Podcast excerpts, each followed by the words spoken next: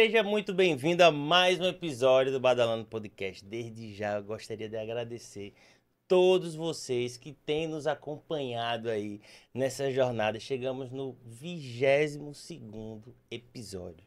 Então já são mais de quase 1.500 inscritos aqui nos canais, já são mais de 50 mil visualizações e os cortes têm reverberado bastante na nossa página lá no Instagram. Então, se vocês não nos seguem, vá lá, arroba soubadalando, lá no Instagram, no Facebook e aqui no canal. Se você não está inscrito, meu amigo, pare agora o que você está fazendo, coloque lá, se inscreva, compartilhe, deixe a sua mensagem que a gente vai responder sobre o papo que a gente está tendo com os nossos convidados, beleza? Lembrando que toda segunda e quinta episódio inédito aqui do Badalando Podcast para vocês, beleza?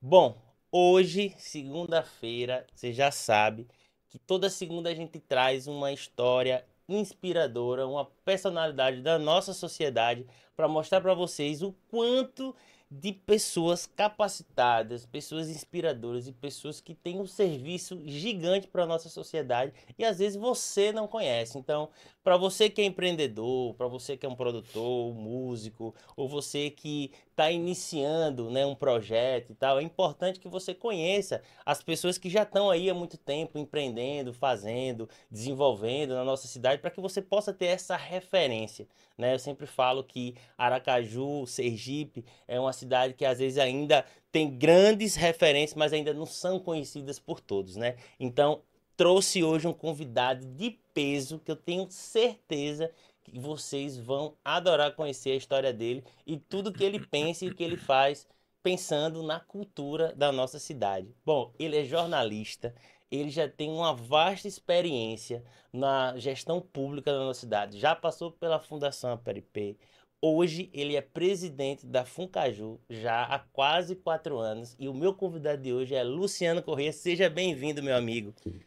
Obrigado, David. Uma alegria estar aqui, né, por, pelo, pelo que você representa no, no trabalho que você faz, porque é, conhecendo a história do Badalando, a sua história, o trabalho que você faz aqui, a produção de conteúdo local, veja, isso é tudo que me interessa em, em cultura. E é o que você faz. Então, assim, é, já qualifica a minha vinda aqui. Eu fico muito feliz e você prontamente atendeu aí esse convite que a gente fez. A gente sabe que a agenda é muito corrida, principalmente agora nesse momento que a gente está vivendo de início, né, do nosso país do forró, né, as Isso. vésperas também do grande evento Forró Caju. E eu lhe agradeço demais de você ter topado ceder esse tempinho aqui para a gente conversar. É uma satisfação. Massa. Luciano, é, a gente aqui na, no Badalão Podcast, a gente sempre é, vem por um viés assim de fazer uma linha do tempo para que a gente de fato possa mostrar essas histórias dessas pessoas que fazem tanto por, pela nossa cidade, pelo nosso estado e às vezes não tem isso publicado na internet, não tem isso acessível para todo mundo. Eu queria fazer um breve resumo que você pudesse contar aí um pouco da sua trajetória, você que é começou como jornalista, né? Queria que você falasse um pouquinho desse seu começo, como você começa como jornalismo, um jornalista e você vem para a vida pública. Então, diz o povo que o diabo é bom porque é velho. Eu tenho muitas histórias, muita experiência, não porque seja eh, bom, mas porque eu tenho muitas histórias, porque eu tenho muito tempo já de Sim. vida nesse mundo. Então, é, já estou aí nessa quadra. Eu, eu comecei na Folha da Praia, um jornal que, que impactou o jornalismo sergipano. Né? Eu, eu vim de Itabaiana, eu sou nascido em Macambira, Sim. me criei em Itabaiana, né? até hoje eu estou ligado, eu digo condenado a Itabaiana.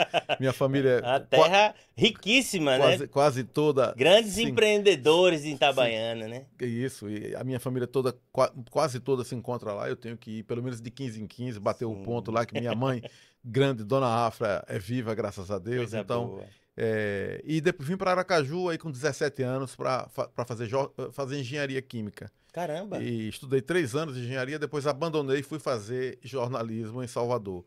É, nesse, nesse meio tempo, quando eu estava deixando a engenharia para fazer o jornalismo, eu comecei a escrever. Sempre gostei de ler muito, né? Papai é, foi o melhor exemplo. Papai leu a vida inteira de maneira exaustiva, né? Um, um, com uma biblioteca muito rica, né? Diversa e rica.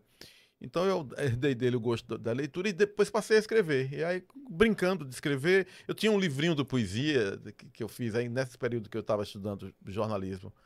É, engenharia na UFES, né? na época apoiado pelo, pelos centros acadêmicos, pelos diretórios acadêmicos e pelo DCE. É, e esse, esse livro está edição esgotada e, e, os poucos números que eu sei que, que algumas pessoas têm aqui eu faço que questão massa. de manter sob sigilo. Que massa. É, eu não fui, não dei certo. É um livro de poesia, eu não dei certo como, como poeta. E, mas nesse período eu comecei a escrever, então tive, comecei uma experiência na Folha da Praia. A Folha da Praia durou aí quase 40 anos, Caramba. fez uma revolução na linguagem do jornalismo sergipano e eu tive o primeiro privilégio que foi de participar dessa geração, junto com Amaral Cavalcante, com Ilma Fontes, com Roninho, com Fernando Sávio, né?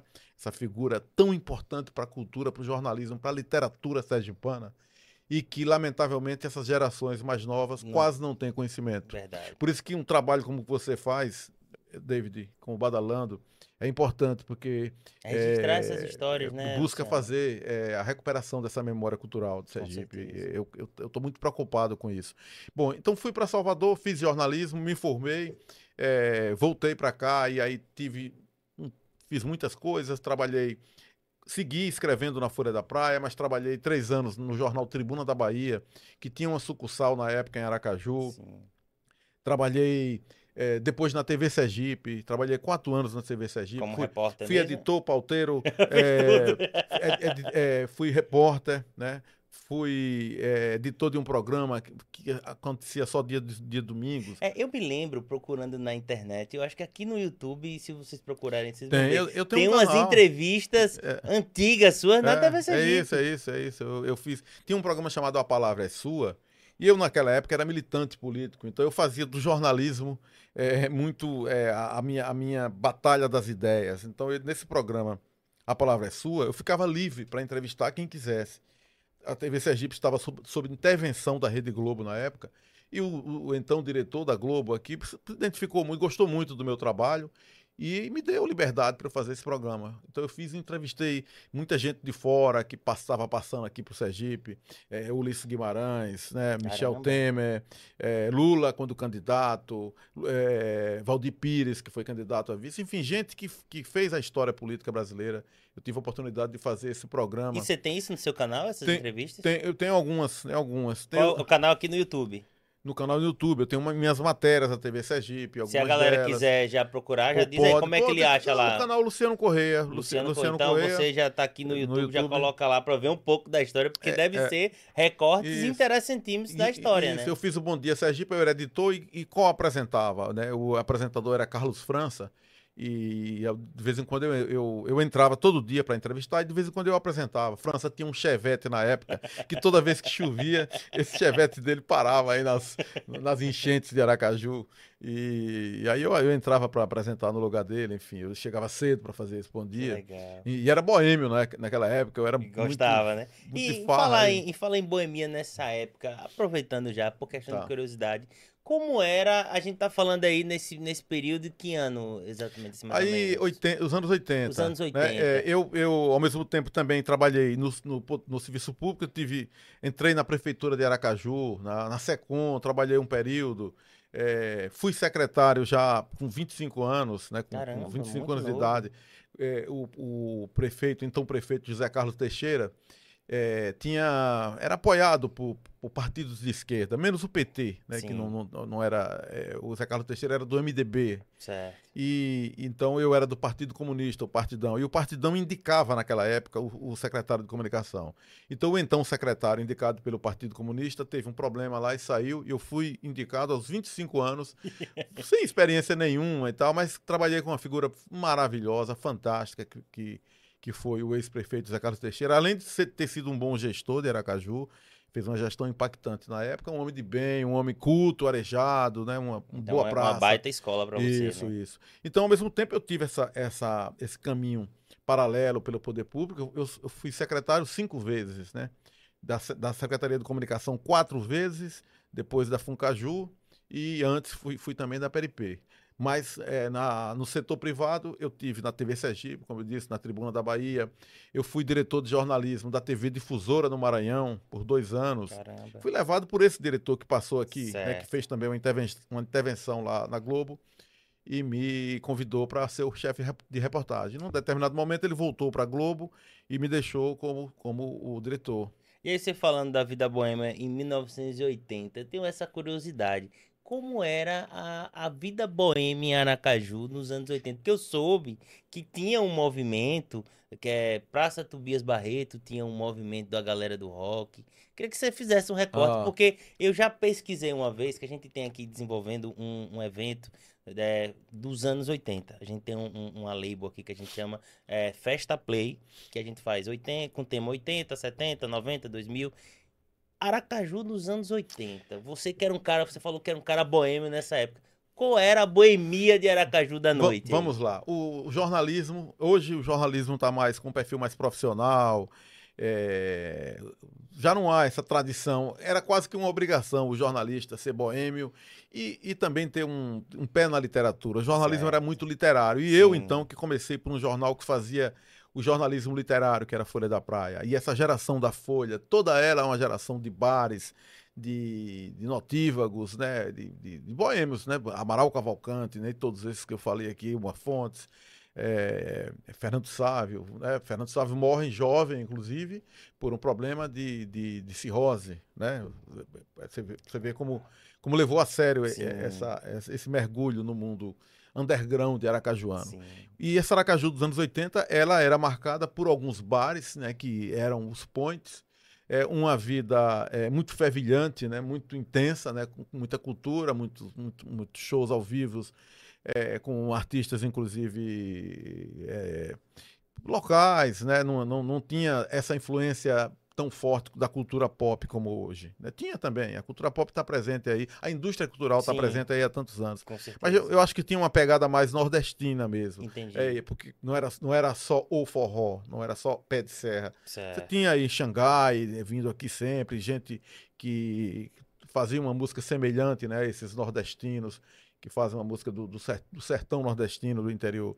Então você tinha bares como, por exemplo, é, o Gosto Gostoso, Sim. que era de Fernandinho Montalvão. Esse que- Fernandinho Montalvão. esse que é Esse, diretor- tem muito, esse eu quero trazer aqui, porque tem muita história. Muita esse história. Ele tem um, ele tem um, um- um catálogo fotográfico fantástico. É, Fernandinho tem um, tem, tem um registro fotográfico da- de- de tudo que passou e, e de todas as pessoas que passaram pelo bar dele, que é a memória da, da vida cultural e noturna de Aracaju. O Perfeito. Gosto Gostoso que ficava aqui perto, aqui na, na Pedro Praz Azevedo.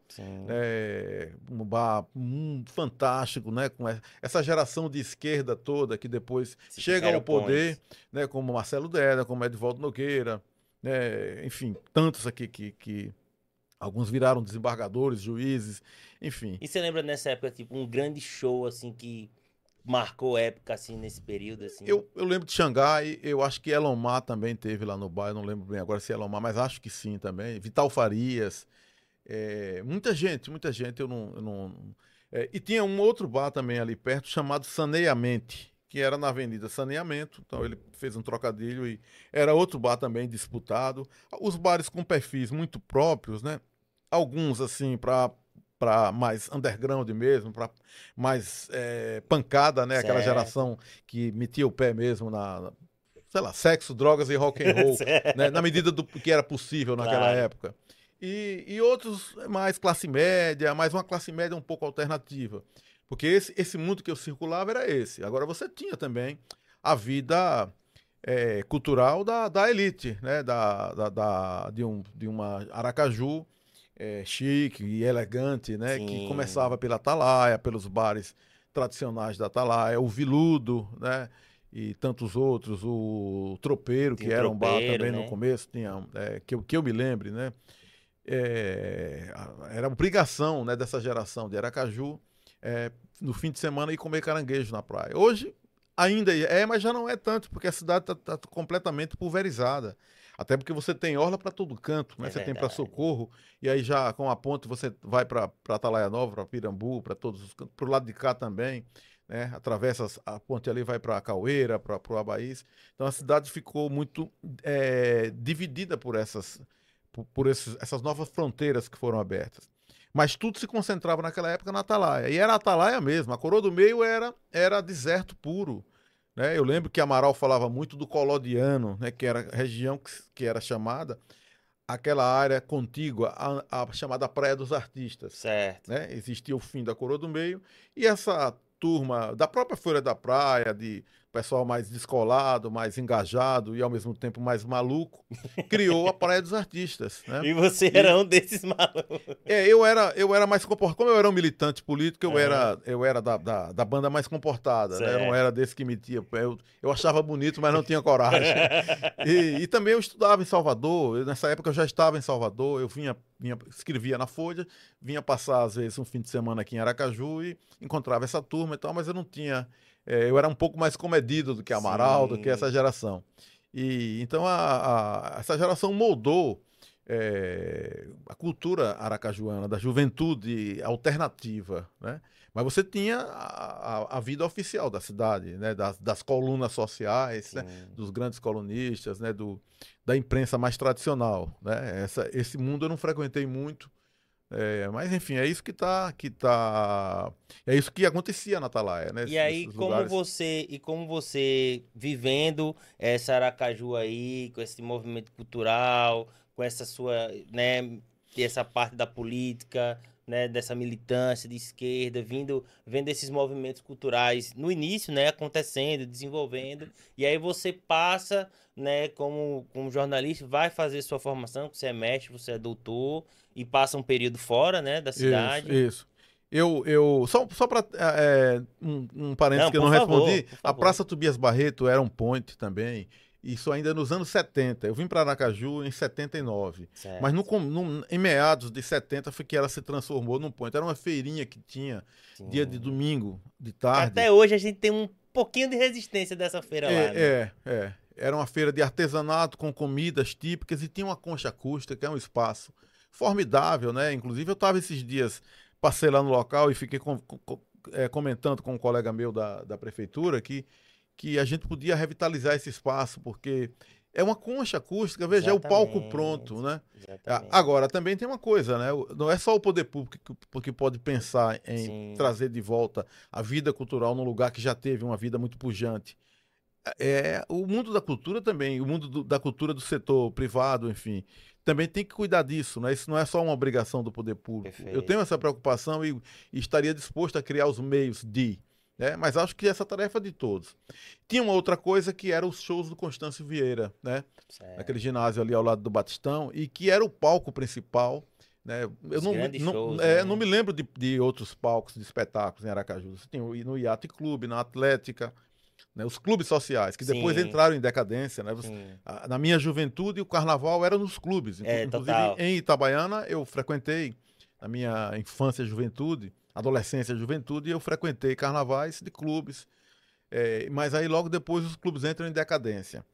Então, o grande palco mesmo, que recebia os, as grandes atrações nacionais de música, era o Constâncio Vieira, né, que fez, fazia show com, com é, lotação esgotada. Não, assim, eu né? lembro que o Pinga, Pinga Produções, não sei se sim, né? sim, sim. É, ele fazia muita empresário coisa. De Roberto Carlos. O empresário Roberto, Roberto Carlos, Xuxa, sim, os, pa, é, pa, RPM, isso, o, teve um o, o mainstream, o mainstream, o mainstream da, da, música brasileira. E era o grande palco lá, né? Isso. Eu lembro de, de, de, de 79, Zé Ramalho lançando o segundo disco dele, A Peleja do Diabo com o Dono do Céu, né? Fagner e Simone lançando, é, fazendo um show conjunto, né?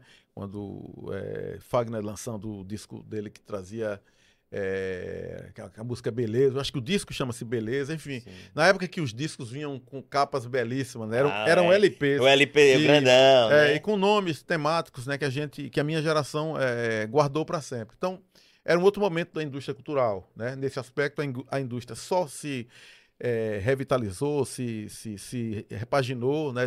ela, ela continua acontecendo com outras linguagens, mas com a mesma riqueza, com a mesma criatividade, com a qualidade é, técnica extraordinária. Né? Essa geração de, de profissionais que, que trabalha hoje é muito competente, né? Com certeza. É, eu, eu às vezes vejo gente da minha geração ter preconceitos com uma banda, por exemplo, com Calcinha Preta. E eu digo, olha, você pode não gostar da música que eles estão tocando. Embora eu goste, aquela música tema da novela, Sim, toda vez que eu ouço eu acho fantástica, eu gosto daquela música, eu gosto da cantora Silvânia. Canta muito. É, e, e- e os músicos são muito bons, são Não, muito profissionais. excelente. E assim, e uma coisa da calcinha preta, eu até entrei em contato com o Gilto, queria muito o Gilto aqui pra gente contar essa história, porque assim, veja, a calcinha preta é hoje, sem dúvida de errar aqui, é o artista sergipano mais reconhecido. Veja, não é em qualidade nem nada, é em quantidade de pessoas que Sim. conhecem Hum. é o artista, talvez, de Sergipe, da música mais reconhecido no mundo. Eu tive um, um- na, nessa época de formação aqui para virar diretor artístico, para abrir a gravadora da gente aqui, Aham. é, eu tive um, um- um- fui recebido por Marcelo Castelo Branco, que foi durante 20 anos presidente da Universal Music, Uhum. né? E ele foi um dos responsáveis pelo aquele aquela profissionalização do mercado do axé que dominou os anos 90. Sim, sim, sim. E ele falou uma coisa bem interessante. Ele, quando eu falei, ah, sabe, eu vim de Aracaju, disse, cara, Aracaju é terra da calcinha preta. Aí eu disse, é, tal. Eu disse, rapaz, olha, a calcinha preta foi a única banda que eu tentei contratar e não consegui. E, e, e, e muita gente não sabe. A Calcinha Preta foi um dos maiores artistas independentes que o país já teve. Porque naquela época, a Calcinha Preta se tornou o que se tornou porque ela era totalmente independente. Então, ela vendia os shows, ela gravava os seus CDs, ela distribuía os seus CDs e fabricava os seus Olha, CDs. É um case, Então, ela né? tinha a cadeia toda completa. Isso, Então, isso. e naquela época que se vendia disco, quando eles foram no Faustão, é tipo, eles vendiam 10 milhões de cópias e era eles mesmos que faziam aquela indústria girar. Então você vê a importância e naquele momento a calcinha preta ditou como o forró estilizado na época que se, se transformava no país. Então eu, eu gosto sempre de falar isso, porque eu, eu tenho orgulho da calcinha preta, apesar que muita gente que não entende isso profundamente, ah, não, porque é realmente é um som de massa, né? É um som de cultura mesmo popular, né? Tem aquele papel, mas é importante. Eu queria muito que o Gilto viesse aqui. Então, Gilto, se você tiver vindo aí, rapaz, venha bater um papo, porque essa história não pode ficar guardada aí nas gavetas de vocês. É bom que a gente mostre, porque às vezes quebra é, é, alguns tipos de, de preconceito que se tem, né? É, mas olha, gosto, gosto primeiramente se discute, né? De onde, de onde alguém tirou a ideia de que a, a, calcinha, a calcinha preta, por ser mais. por ter um apelo mais popular, de fácil compreensão é, por- das, de suas letras por parte do público, de melodias mais assimiláveis, que isso está associado à qualidade inferior. O que, é a, e a recíproca seria verdadeira, ou seja, a música boa é aquela que você busca complicar e sofisticar. Seja mais difícil de É, entender. isso, se for assim, né? se for assim, isso vai parar na música clássica. Exatamente. Né? Então é uma discussão muito, eu acho uma discussão Rasa. muito rasa, muito superfici- superficial e, portanto, desonesta. É, eu sempre É. falo aqui pros artistas que a gente não discute é, o conceito de música boa e música ruim, na minha cabeça, e que eu aprendi para ser diretor artístico hoje da gravadora, é aquela música que ela é mal trabalhada. Ela é Sim. mal gravada, Sim. ela é mal arranjada, Sim. entendeu? Mas não é o estilo. Porque que acontece? Como é que você vai chegar? Muita gente fala, ah, o funk hoje é, é uma música ruim. Cara, veja, como é que você quer que um, um, um MC, certo? Que às vezes é, é um MC da comunidade ali, é um cara que vive uma realidade fora do, do- dos padrões da elite. Como é que você quer que ele fale de uma outra coisa que não seja a realidade dele? Isso não existe. Porque É, o artista, ele é a antena, ele é a palavra Claro, que repercute aquele Claro, meio que ele vive, claro, né? claro. É, e eu acho que, que eu, eu, é, eu acho que às vezes, inclusive, é ignorância. Né? A, a- a pessoa ignora por não ter tido oportunidade, por preconceito, por, né, por má vontade e tudo isso, é, e, ou por outras coisas. Eu, eu morei em Madrid seis meses, quando eu estava terminando o doutorado, e eu tive um orientador que traba ele, ele, ele trabalha a economia política da comunicação, mas no, no- na linguagem da música. Então é um cara muito dentro desse mundo. E ele, é, e ele gosta também de música, é um cara que frequentava muito a noite de Madrid para ouvir sons. E vi- virou meu amigo. Um cara é, era casado com a Sergipana na época, que Massa. coincidentemente era minha amiga. Veja, tudo isso foi coincidência. É, e aí se tornou meu amigo até hoje. Então eu saía muito com esse cara, com, a, com, a, com, a, com, com os amigos dele, a mulher dele. A gente, eu passei a frequentar a noite de Madrid já depois de, de madurão, né? Já, já bem maduro. Quando eu tinha deixado essa vida boêmia, já Sim. quando eu fui para Porto Alegre fazer mestrado e doutorado, com aquele frio todo, eu, ficava, eu já, já estava muito recluso em casa, estudando, vendo TV, que eu sempre gostei, sou, sou do, do jornalismo, sempre gostei muito de televisão. E em Madrid eu frequente, me abri para os amigos, para os convites, então fui em muitos lugares e, e aí quebrei um preconceito que eu tinha com música eletrônica. E fui, hum. fui a muitos shows. E aí fui ver, por exemplo, a grandeza de um cara, Sérgio Pano também, com o pé no mundo também. A mesma coisa que acontece com Calcinha Preta acontece com ele, DJ Dolores. DJ Dolores, né? com eu fui, eu fui em festas em Madrid é, que tocou DJ Dolores e eu falei. Que orgulho, Sérgio né? Pano de Propriar. Aqui eu tive um aluno aqui na UFES que era amigo de infância dele, enfim. É, e, e, veja, e por que, que essa discussão ocorre? É, às vezes, inclusive, encampada por artistas, que devia ter essa obrigação, que você disse, de ser antena da raça, né? Exatamente, assim que, que se dizia. Quer dizer, o artista tem, tem uma sensibilidade, porque ele vive da criação. Perfeito. Né? O, um professor pode não ser, pode não viver da criação, ele vai trabalhar o seu conhecimento da, da conforme a linguagem que lhe convier.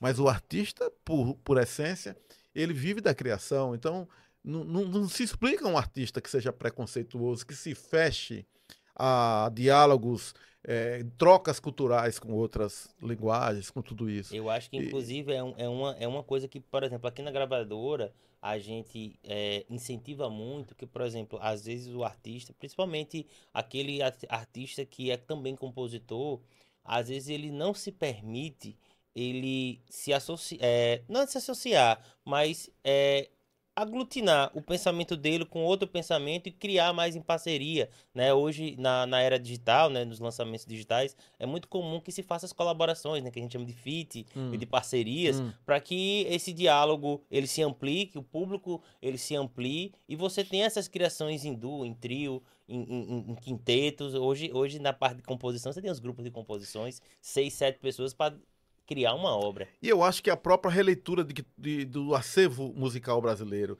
esse país que não tem nenhum outro tão rico, tem outros ricos. Não, os Estados, os, gente... os, Estados Unidos é muito rico, né, são muito ricos né, na música, musicalmente, com jazz, com blues, com, com tantos ritmos variados também a Cuba, né? Cuba é um país daquele tamanho, Você né? Teve uma experiência Com, em Cuba, morei né? em Cuba em 89. Eu ia contar a minha vida toda, mas, mas a gente já entrou na discussão em si. Quem sabe numa outra conversa Não, aqui. Não, mas vamos lá, tá eu, eu termino de contar minha, minha, minha biografia, mas enfim. É, eu acho que. que é, Estava pensando aqui, quando a gente discutiu, é, falou aqui sobre coisas, é, que, como a técnica evoluiu. Tem grandes discos, né? Eu vou chamar aqui de LP, da música, da, da LPs, da música brasileira, que são mal gravados. Eu falei, que desperdício, porque o cantor. Isso só, isso só existiu uma vez. É não, é, não é. Simone gravou um disco tal em 1907. Tem um disco dela, por exemplo, que é um show ao vivo no Canecão, que eu já ouvi 500 milhões de vezes, que embalou minha geração. Que, é o, que para mim, eu acho que é o disco que representa a abertura política no Brasil. Aquele show uhum. dela no Canecão, ao vivo, né, quando ela canta, cam, abre cam, cantando Caminhando e Cantando, e termina cantando e, e o, o, público todo é, congra, é, é, confraternizando, lá, é, cantando Estão Voltando as Flores, né? Estão Voltando as Flores. Pois bem, são discos, alguns geniais, maravilhosos, e que se perderam, é, que tecnicamente, né?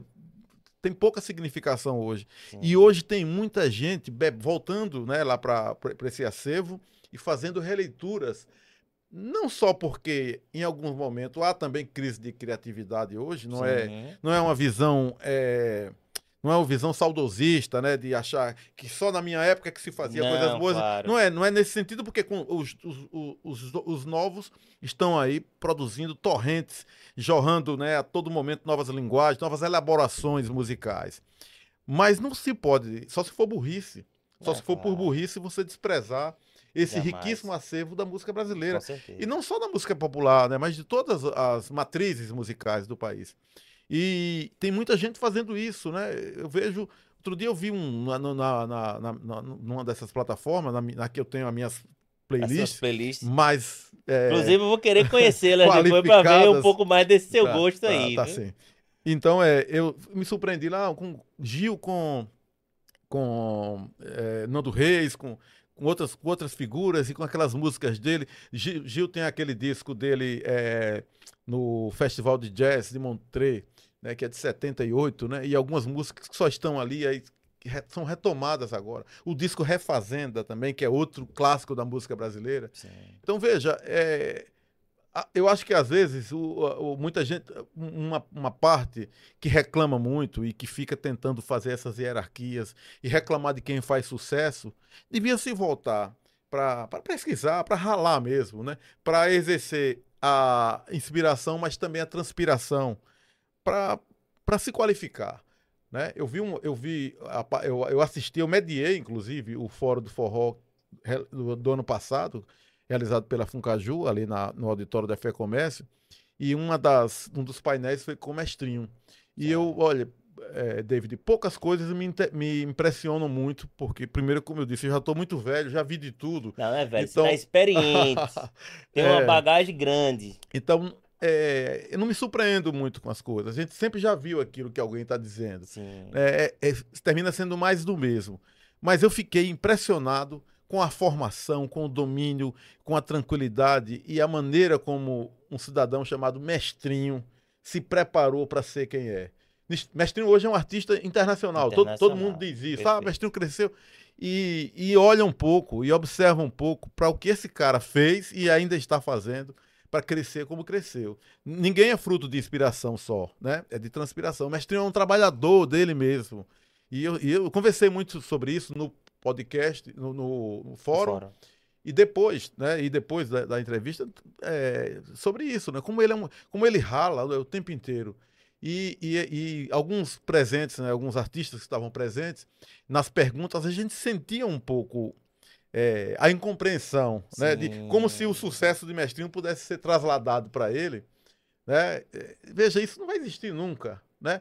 Não presta atenção no sucesso de Mestrinho preste atenção nos processos que ele vivenciou. Que ele viveu para você construir o, o seu. Para chegar onde chegou, né? E, e, enfim, e eu acho que esse é um problema no, local que, que é, eu acho que discussões como essa tem que, tem que alertar, né? Tem que chamar todo mundo para fazer um ponto de virada. E aí, Luciano, aí a gente já entrando nessa questão aqui já da mais da atualidade, e aí queria que você falasse como veio é, esse convite, né, para você chegar a Funcajuco, você vinha de várias experiências na comunicação, né? É. E aí você já teve uma passagem pela PRP, é. mas eu acho que a Funcaju, de fato, foi o seu grande desafio, é. assim, com, a, de fato, a gestão de cultura, cultura, da cidade de Aracaju. E queria que você falasse um pouco de como foi que você chegou, né? É, depois, você aceitou o convite e como é que você vê a cultura naquela, naquela época que você sentou isso, naquela cadeira. Isso. O prefeito Edvaldo Nogueira às vezes mencionava, né, quando havia alguma, algum problema, enfim, é, rearranjos né, na, na política, né, na, no critério político que, que faz a formação de um governo, de uma gestão, ele já, já me, me tinha mencionado uma ou duas vezes dessa possibilidade. E essa, se, essa situação se apresenta concretamente quando é, o, o partido que ocupava politicamente né, a pasta, que era o PT, né, se retira da gestão, teve aquela, aquele afastamento lá, lá mais atrás, né? E depois acabou essa situação hoje até está bem mais. É, há, um, há, um, novo cenário, sim, né? Sim. É, naquele momento foi isso que ocorreu. E aí eu estava na SECOM, mas, mas como adjunto, né? Eu tinha saído da titularidade da, da Secretaria de Comunicação, que tinha assumido era Carlos Cauê. Sim. Outro e grande aí, figura. Isso, Esse teve é. muita história e, também. E do mundo, da, do mundo da cultura. Do mundo também, da cultura, né? com Cauê certeza. fala como eu. Cauê tem uma trajetória parecida. Cursou engenharia. Vou pedir a sua força para eu trazer, trazer ele pra cá. tá certo. Tem muita história e, boa. E, ele, e ele cursou engenharia química também, como Foi eu. É, ao, ao, no terceiro ano, deixou para ir fazer jornalismo, como eu fiz. Um olha. caminho bem é, parecido. É isso. E, e aí, Edvaldo me chamou, né? Eu estava numa viagem. Eu, eu, pretendia tirar férias de um mês, né? Coisa que eu, em toda a minha vida, se eu fiz isso duas ou três vezes, foi Caramba. muito, né? É, eu, eu precisava, eu tenho. Eu tenho férias atrasadas aí com, com o tempo, com Deus, né? Para cobrar muito, né? Meu retroativo. E, e, na segunda semana ele me, me ligou, perguntou, eu falei que estava no Chile, né? Tava, tava, e aí eu, ele disse qual era o assunto, eu falei, não, eu volto. e voltei a assumir a Funcaju. Foi um desafio novo no sentido de que gestão cultural eu não tinha feito. Tinha feito a Fundação Aperipe, que lida com cultura também, evidentemente. Sim, mas não era né? da época que, que está hoje, né? Isso, é. É.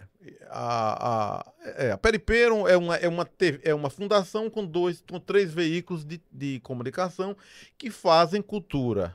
Mas a, a Funcaju é, é, um órgão da cultura em si, né? ou seja, é um órgão cultural que envolve políticas específicas. E eu, no começo, é, fui me familiarizando, fui aprendendo a lidar com editais, a compreender, enfim, compreender mesmo a própria política, as próprias políticas de cultura e as, a, a sua, sua execução, né?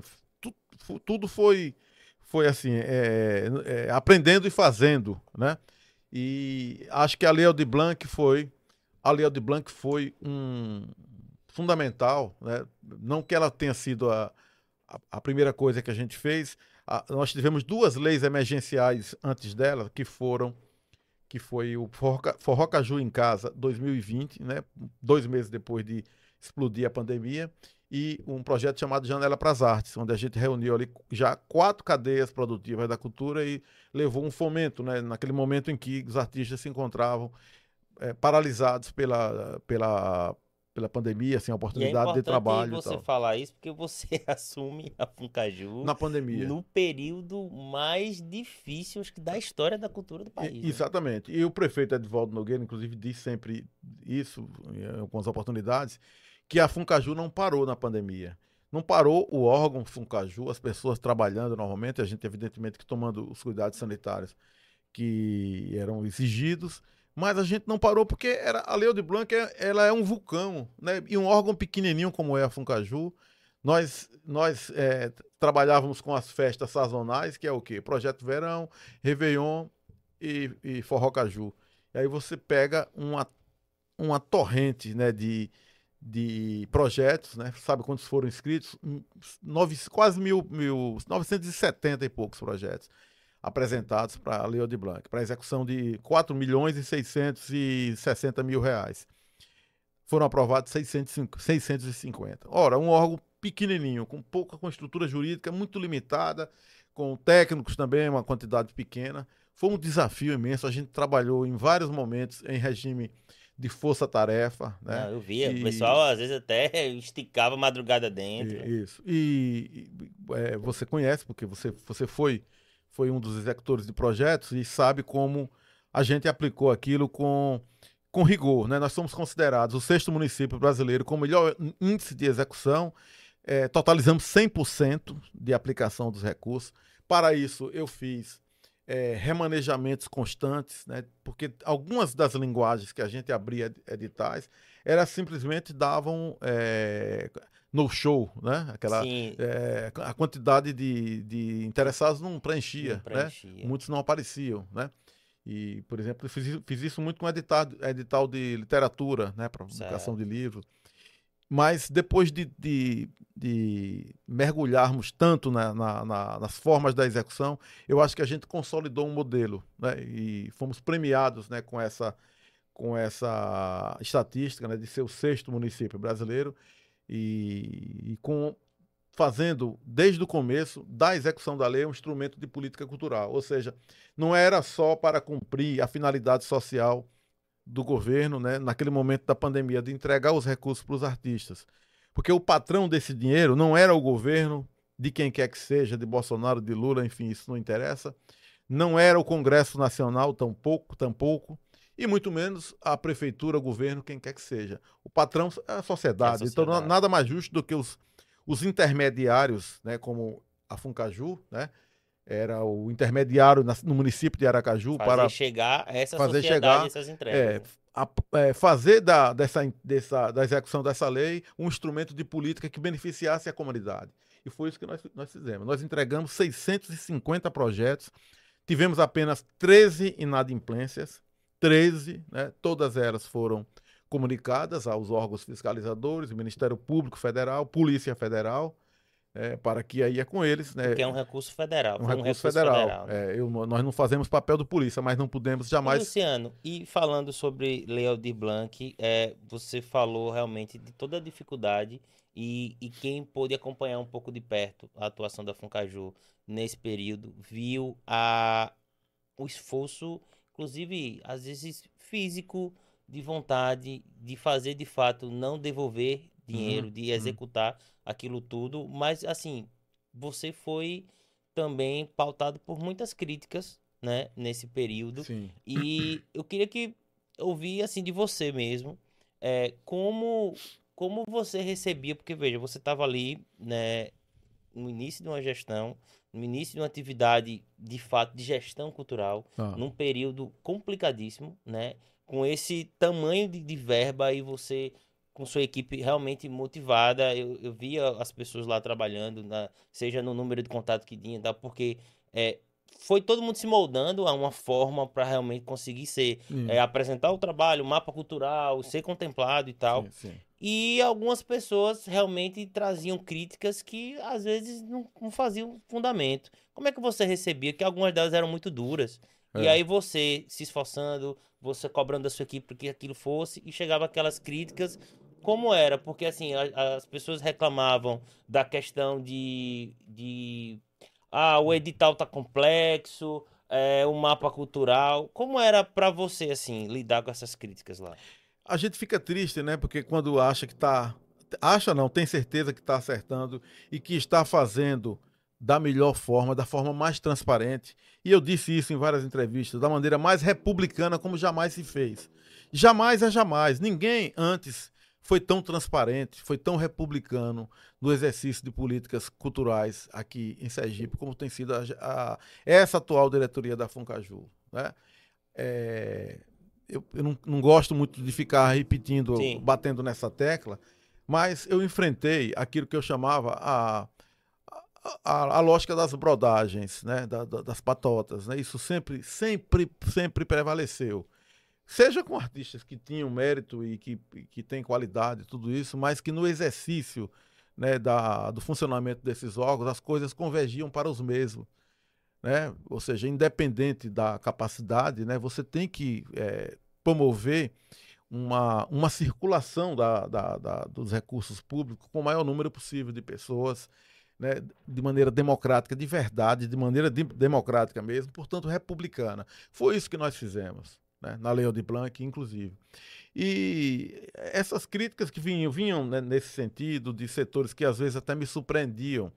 Né? Eu tive gente que que era useiro e vezeiro de editais anteriores, de, de benefícios anteriores, Sim. e que também esteve presente da, na, é, no, sendo, sendo beneficiados pela Lei de Blanc. E claro, teria que estar mesmo. Né? Primeiro porque são artistas que, que apresentaram projetos e que foram contemplados. E segundo que eu, é, é eu jamais faria qualquer... Pelo contrário, eu estou dizendo que foi a nossa gestão quem quem é, removeu todas essas barreiras que às vezes direcionava para nichos específicos. Esse foi um desafio que desde o começo a gente enfrentou e isso não é fácil, né? Isso me traz de sabores, né? Me traz é, incompreensões. É, eu, eu, assim, nesse período eu via muito falar assim, é, a gente se conhecia só de, de vista de, de lugares, de eventos e tal, e, mas assim, todas as vezes que eu, que eu procurei é, ser atendido por você, ou enfim, ou pela sua equipe e tal, obviamente, veja, dos mecanismos oficiais, chegar, mandar um ofício,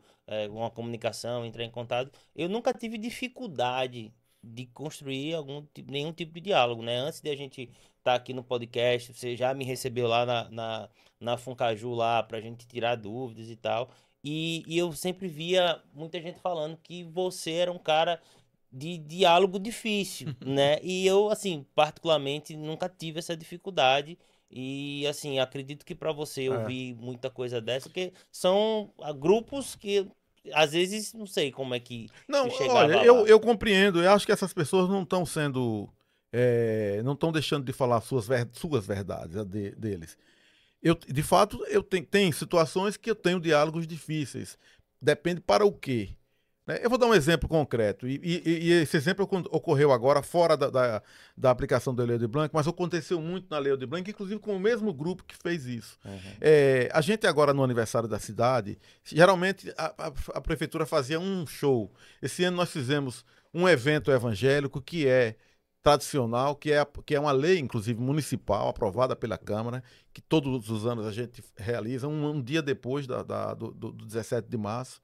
É, esse ano foi ali no mercado. Geralmente é no mercado, que atrai, atrai multidões. Sim, né? Você pode não gostar dos evangelhos, eu posso não gostar, eu posso mas não me identificar. Um gigante, mas né? é, é. Um e faz parte da cultura. Com, com, grandes artistas do mundo evangélico. Veja, Sim. só o preconceito é que fará alguém não entender.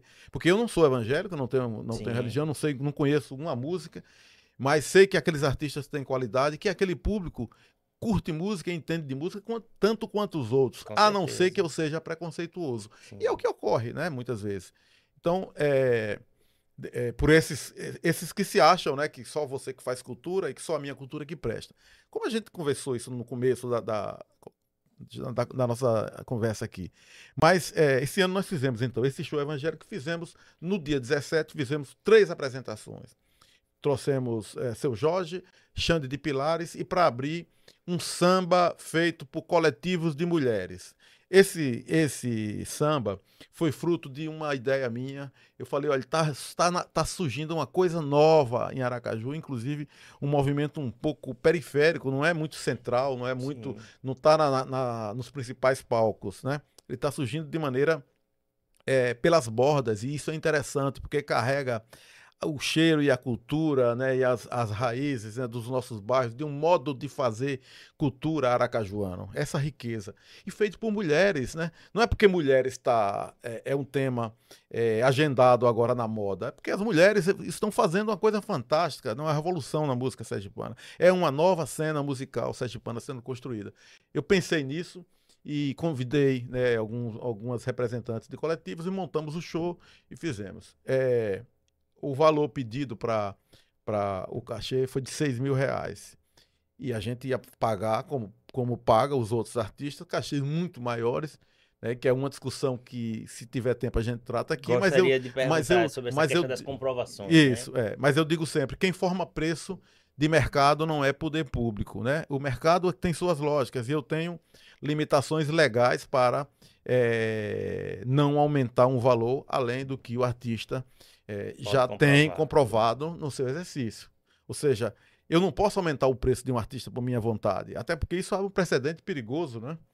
Abre um precedente perigoso. Por que, é que você está pagando o dobro a tal artista? E, e, isso já deu polícia, né? Já deu é, condenações, tudo isso. Pois bem, o show que, a, que a, o coletivo pediu é, por 6 mil reais, eu aumentei por minha iniciativa para 8 mil reais. E, e, depois, numa terceira reunião com eles, eu falei: olha, por minha conta, nem conversei com o, o, dono do dinheiro, que é a Secretaria da Fazenda, nem com o prefeito, nem com nada, eu aumentei para 10. É um valor grande, perto dos artistas de fora, não, não é. Mas eles pediram 6 e eu, no final, ofereci 10. Geralmente é o contrário, né? Sim, Você é. vai para o poder público, o poder público baixa, baixa. É, o, seu, o seu valor. E ainda eliminei intermediário, né? Tinha uma representação de uma. Alguém representava uma das bandas, eu eliminei, falando, eu vou fazer diretamente com vocês, e uma, uma das é. pessoas representou. Enfim, foi feito tudo isso. Depois da realização do show, eu vi, enfrentei críticas, inclusive nesse sentido, né? Do, de gente do próprio grupo. Né? É, eu, eu, numa das entrevistas, é, num momento que eu fui na Câmara de Vereadores falar sobre meu trabalho e sobre outras coisas, é, eu mencionei que eu fiz uma espécie de curadoria. Por quê? Porque eu tive essa ideia de. Né, isso não é curadoria. Eu não sou curador. Né? Eu não sou diretor musical. Mas foi uma palavra que na hora você veio. Isso, foi uma é, palavra colocada é. errada e você tomou uma cacetada. Isso. Fui, virei fui, virei é, é saco de pancada nas redes. Veja, que, que toxicidade. Né? E gente criativa, gente que está fazendo, como eu disse, a nova cena musical sergipana desprezou a, o mais rico, que foi um show maravilhoso, a possibilidade de outros diálogos, de outras construções, tudo, para atentar no fato de que eu, eu, eu disse que era curador. Né? Isso é desinteligência, Como inclusive. se você quisesse, na verdade, é, se beneficiar disso. É, é, né? eu precisasse. De, né? Eu fui o curador desse show. Veja, ou é maldade, ou é, ou é não pensar direito, né? É, não, é, não, não eu, bot... eu entendo assim, veja, não sei se você vai concordar comigo, mas eu entendo que, por exemplo, se, se o senhor colocou, de repente, uma, uma, uma palavra que foi mal interpretada, veja, o senhor não teve o diálogo para botar elas na programação? Claro. E porque esse mesmo diálogo, num erro do senhor, vamos botar, vamos botar assim, num erro do senhor, não poderia, antes disso, virar manchete, antes disso ir para uma rádio, antes disso ir para rede social. Oi, Luciano, tudo bem? Você não é o curador. Não, sou Luciano, tudo bem? Veja, eu vi lá a sua palavra tal. Mas veja, ó, só para acalmar o coração da turma, veja, no, da próxima vez você falou, assim, você foi o incentivador da gente, porque curador já é um negócio um pouco mais complexo. E, tipo, o diálogo estava mantido, a, o respeito estava mantido. É, eu acho que a construção de, de dessa digamos assim, desse movimento está nas programações, porque são várias artistas, algumas dessas artistas, algumas delas fazem até parte aqui da gravadora, uhum. Samba de Moça Só, Sim. entendeu? Tem algumas meninas que fazem parte aqui do, dos nossos artistas da gravadora. Só que realmente eu achei, às vezes, muito precipitado. É porque, veja, se você abriu o diálogo para colocar elas, como você falou, por sua iniciativa, você até conseguiu aumentar a comprovação delas, por que, que esse. É. Qual a importância da gente estar tá discutindo isso aqui? Eu tô com raiva? Não. Eu tô querendo me vingar? Não. É, eu me desculpei, inclusive. Olha, se curador foi soou tão é, incômodo para vocês, e, vocês têm razão, porque eu não exerci curadoria. Eu, eu cometi um ato falho. Perfeito. Eu tive uma ideia, viajei nessa ideia, executei, foi maravilhoso. E quero realizar outras, inclusive com essas, porque se eu, se eu achava esses grupos, né? É, a representação de uma nova cena musical sergipana e, que sendo, funcionou, e sendo teve, feminina. E teve muito, e é. teve muita, muita. O público abraçou, né? Isso. Teve muita geração de, de, de, de, repercussão positiva, foi, foi né? Um sucesso. Foi um sucesso. O show delas e os outros foram. A, o aniversário da cidade foi um sucesso. Por que, que eu estou colocando isso? Vai ter outros, não tem problema, não fiquei com raiva. Eu estou apenas dizendo que dá inutilidade de a gente desviar das coisas, como você bem observou, para discutir uma coisa dessas. Isso virou, virou é, sabe, é, guerra nas redes, é, as bolhas, né? As bolhas, como sempre. E, isso é lamentável, porque eu acho que isso depõe contra esse crescimento. Aquele movimento que eu disse que Mestrinho fez e continua fazendo para dar um, um, um voo, né? Sabe-se lá onde, porque eu ainda acho que ele vai muito mais. É, veja, o cara aponta o dedo. É, uma vez eu ouvi Fidel Castro dizer que o idiota é o cara que, quando aponta o infinito, ele só enxerga a ponta do dedo. Então, assim, não vamos é, perder de vista exemplos como de Mestrinho, né? exemplos né, como os próprios artistas que estão fazendo esse trabalho maravilhoso para olhar a ponta do dedo, né? Veja, vim brigar com o presidente da Funcaju porque ele, ele se alvorou de uma palavra de, é, onde não deveria, é, que não, não, não desabonou nada, é, né? Isso, isso não tem nenhuma importância, isso não teve nenhuma consequência, não muda nada. Eu quero que essas, eu, assim, eu só quero como mais velho, como eu disse, né? Como como esse, é, com essa experiência de, de dizer que que a gente perde muito quando para para essas coisas. Você falou das incompreensões. Essas incompreensões nos deixam tristes, porque não, você sai de uma festa dessa achando que fez uma coisa boa para a cultura da cidade, para a música, para a juventude que vai lá curtir o show, e no dia seguinte tem que lidar com isso. E importante que você falou, eu, eu acompanhei venho acompanhando né, todo, toda a discussão é, em volta da, da nossa cultura, seja na parte de gestão estadual, seja na parte da, na sua gestão municipal. E acompanhei, inclusive, não só a audiência pública, né? Que começou a gerar isso, mas a, a, a sua ida à Câmara, né? Onde o senhor teve esse, esse episódio que o senhor reconheceu, pediu desculpa e bola para frente. É isso, é isso. isso. Né? Teve uma fala também, que aí eu gostaria que, assim, eu entendi certo? Mas muita gente, aquela questão, né? A incompreensão. Quando você fala, tipo assim, nessa questão do, dos artistas de fora, que tá muito essa coisa, né? Ah, o artista de fora recebe muito mais, o artista não recebe tanto. É, e como você falou aqui, o grupo falou, ah, que com esse cachê você poderia espalhar. É, a opinião do senhor com relação, tipo, o senhor acha que para um próximo ano, né, com, enfim, com essa reação que o senhor viu, com essa experiência e tal, seria possível, em vez de a gente de repente concentrar é, o aniversário de Aracaju com, sei lá, dois grandes nomes nacionais, a gente ter pelo menos um e ter essa festa que é do Aracajuano, é de todos os bairros, ter ela mais sedimentada nos bairros e não tão concentrada, tipo, no mercado, é, o senhor conseguiu enxergar que, na verdade, o clamor seria mais por isso? Olha, é, eu, eu quem, quem, mais defende a expansão dos espaços, a política da Funcaju, o tempo inteiro busca em, como finalidade é a construção de públicos em Sergipe. A gente precisa disso, de públicos. Você vai na Bahia, em qualquer lugar, e isso é, abre mercado para o pequeno, para o grande, para alternativos, para a música clássica. Né? A Bahia tem Sinfônica da Bahia, é, tem várias sinfônicas na Bahia. É, isso tem a ver com criação de público. E a Funcaju trabalha, isso a gente persegue é, através das nossas ações esse objetivo. Ou seja, quem mais defende a expansão desse espaço sou eu. E para esses artistas, inclusive, que eu acabei de dizer que, que, que às vezes são incompreensíveis, eu perco um tempo com respondendo, respondendo pedindo né? desculpas, né? né? Quantas desculpas querem que eu peça? Porque eu quero continuar pedindo. E eu acho que essas pessoas também é, deviam estar preocupadas com a criação, em crescer, nesses exemplos que, que tem dado da calcinha preta, de tantos que, que estão se profissionalizando. Esse é o objetivo. Então, veja, eu busco a mesma coisa, a criação desses espaços, a ampliação deles. A, a pergunta que tem que ser feita é: e paralelamente vocês fazem outra coisa? E aí eu digo sim. Eu tenho uma série de ações o ano inteiro, ações que são publicizadas pelas redes, são iniciativas é, o tempo inteiro, em várias áreas, não só no campo da música. É, agora mesmo, no, no Forró Caju, nós estamos contabilizando aí, eu estou levantando essa estatística, mas em torno de 100 artistas né, locais. Né? Eu não sei se essa estatística está contando. É, perdão, eu ia falar aqui das quadrilhas. Com as, com as quadrilhas são muito Sim, mais, são muito evidentemente. Mais. É, eu, eu, falando, pessoas, é, eu tô falando né? é dos pés de serra, enfim, de, de tudo isso. Em torno de 100 músicos né, beneficiados. Artistas locais. Ou seja, e das outras ações ao longo do ano, é, há essa política de valorização, de abertura de novos espaços, né? Às vezes as pessoas não têm conhecimento. Por exemplo, na véspera do aniversário da cidade, eu fiz um evento só com artistas locais, com teatro, com dança do ventre, com música, com mais de um atração musical, lá no Espaço J. Inácio, ali na certo. Orla. Lotou, né? Aí ninguém fala disso. Se a gente tem condição de pulverizar por, por toda a cidade, não. Né, para todos os bairros, não. Agora mesmo eu apresentei um projeto para que a gente levasse o forró, forró dos bairros.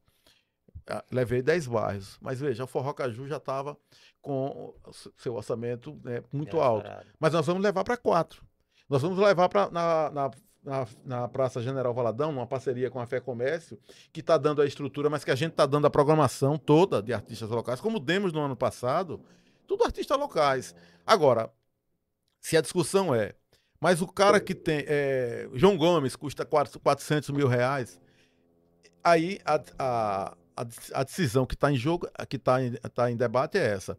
Você traz ou não traz João Gomes? João Gomes está se lixando para Estado, qualquer governo de Estado ou prefeitura. Se ele, ele, faz o show dele para quem. Inclusive, muitos desses artistas nacionais não fazem é, contratos com o poder público porque tem seus, suas preferências, né? não gosta de trabalhar com o poder público, quer trabalhar com outros públicos, tudo isso. Já se dá o luxo de fazer essas escolhas, que é um direito deles também. E o nosso também, de, de, de, de escolher esses artistas que, é, que o público pede. Né? Aí você vai dizer, e se eu fizer a festa só com artistas locais? É ruim? Claro que não.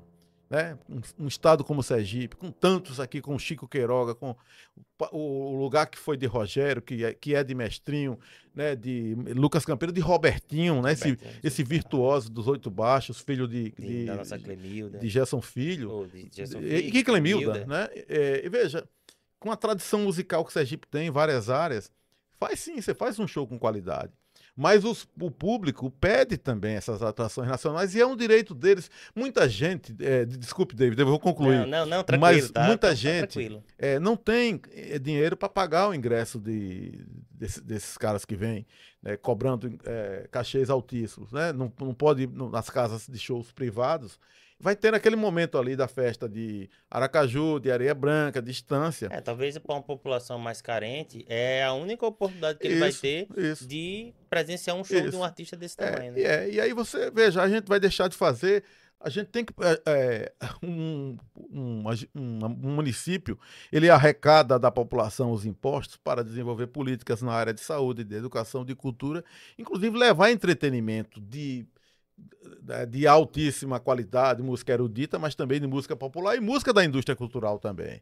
Né? Você não pode se fechar né, para determinados nichos e achar que só esses têm direito.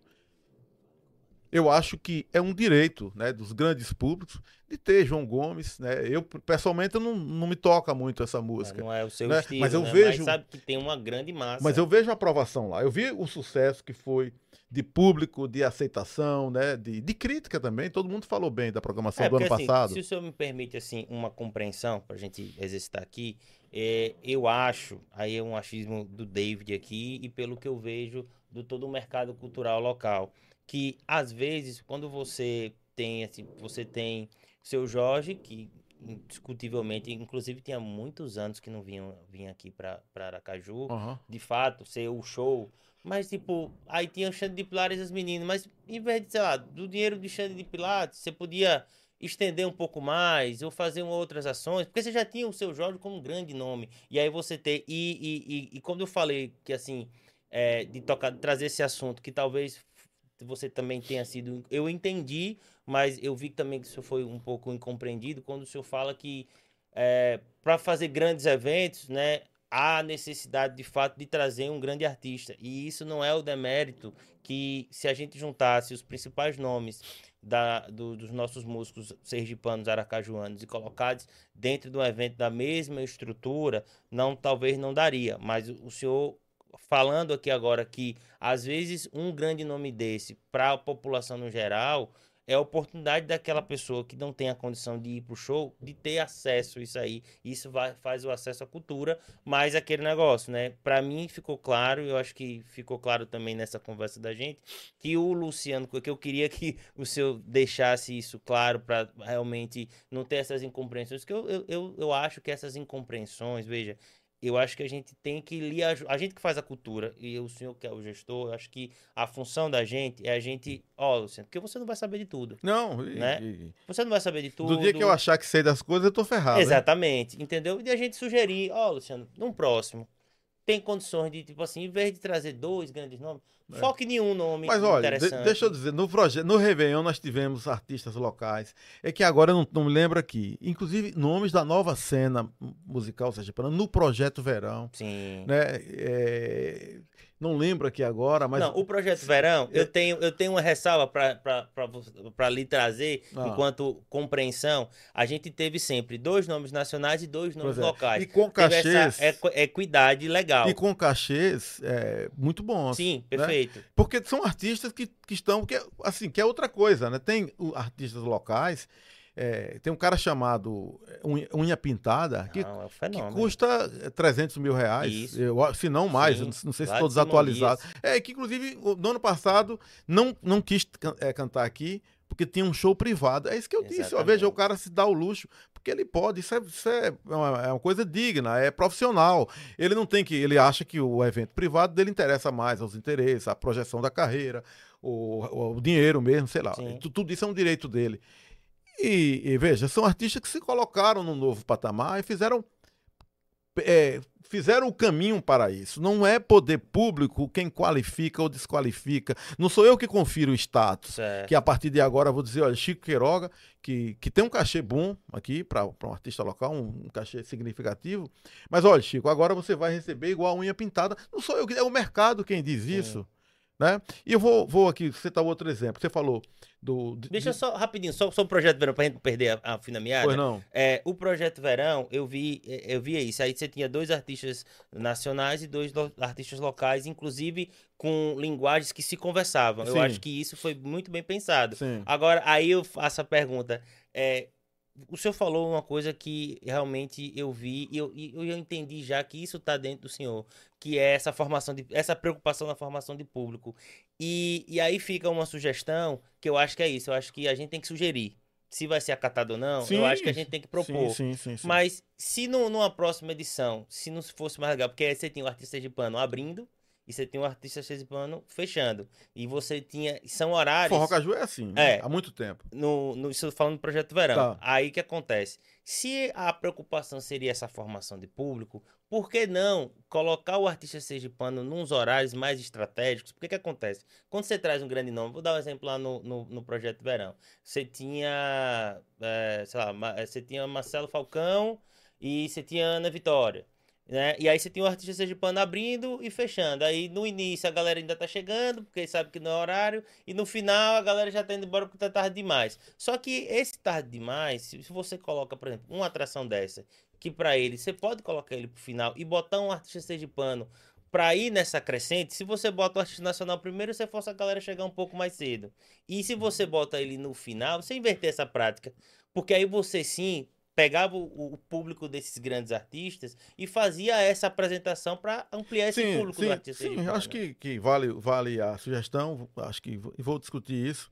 Agora, também vamos combinar uma coisa, que não é por conta da, é, do, do, horário mais antecipado ou um pouco mais prorrogado da apresentação do artista local que ele agrega ou não público. Você vê, Eloa abriu aqui eu fiquei preocupado.